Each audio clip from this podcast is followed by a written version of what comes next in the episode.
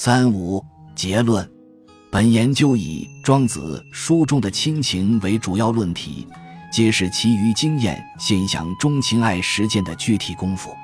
人人都期盼能够拥有幸福的感情，这波而言，便是希望在每一情感关系中均能无伤。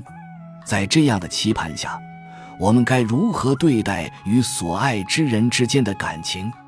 庄子理想的亲情，在经验现象中。子女对亲上的爱是与孝，应是由内在情感到外在行为的一以贯之。子之爱亲，不可解于心。对父母的孝爱之情是无时无刻都扎根于心底，没有从心上卸下的时候。且这样根深蒂固的情感，将发露为不择的而安之的外在具体行为。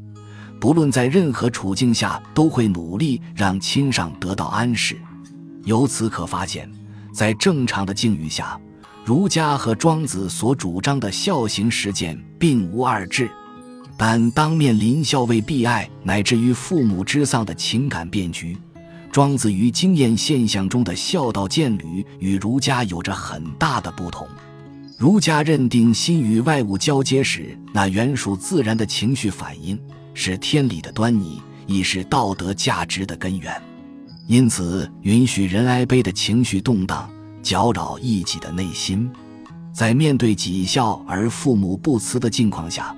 作为先秦儒家孝行典范的舜，可以悲伤痛哭；孝己与曾参亦可因此而忧悲不已。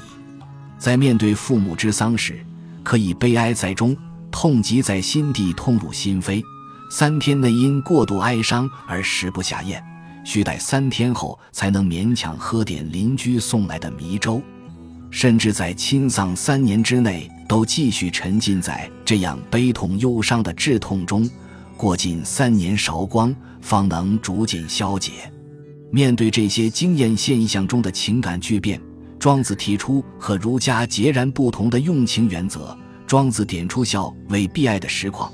教人不再因执着于子孝亲子的天伦理想蓝图而内心忧悲，甚至在面对最令人无可奈何、难以面对的母丧死别时，仍要保持忠心不欺、居丧不哀的心灵平和，力求哀乐不能入，不以好恶内伤其身，不任种种忧悲情绪搅扰动荡一己之内心。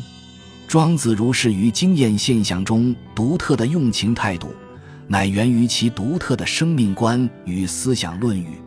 庄子是我们假于义物，托于同体，寄寓于行区中的此事，仅是新进火船的永恒旅程中的一段。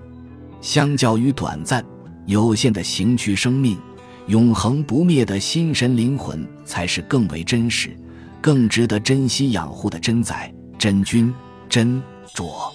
庄子正因有着如是生命观。故不向外追求想象中理想圆满的情感，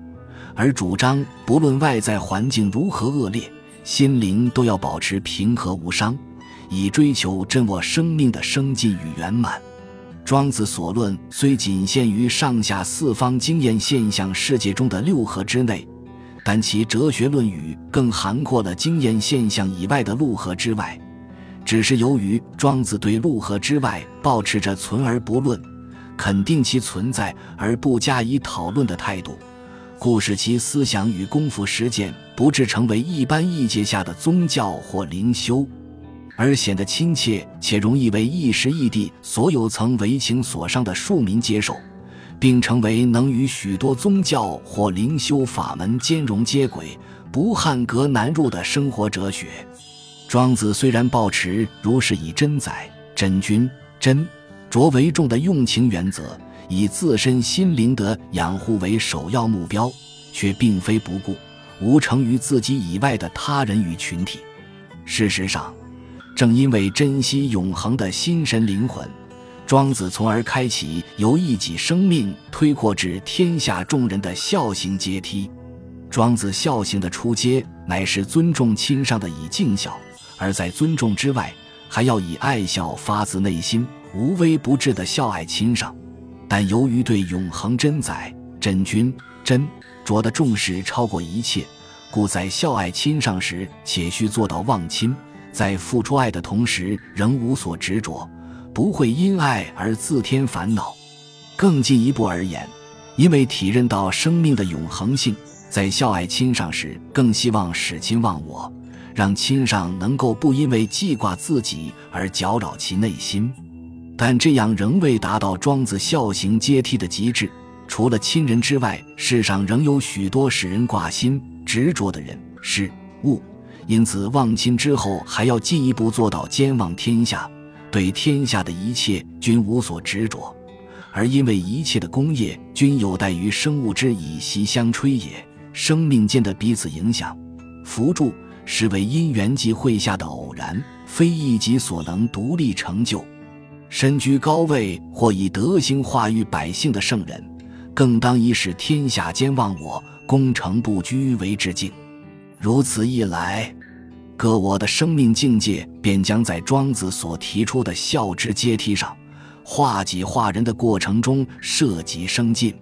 从以敬孝和以爱孝中，尚能窥见儒家用情的身影；但从忘亲、使亲忘我、兼忘天下、使天下兼忘我等境界中，看到的，则是庄子本于其永恒生命观，不限于此世的哲学论语，对永恒生命的重视所开启的情感致敬。保持心灵的无伤不扰，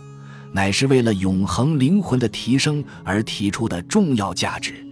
在认识庄子的哲学底蕴后，便更能了解为何同时论孝，庄子却如此强调哀乐不入。不以好恶内伤其身，不任情绪搅扰一己心灵的重要性，但这样无人之情的不动心，绝不等同于全然的无情。庄子理想中的情感，对于所有的亲人、朋友乃至于情人，都仍要不可解于心，不择的而安之，从内而外，一以贯之地尽力付出。只是在付出之后，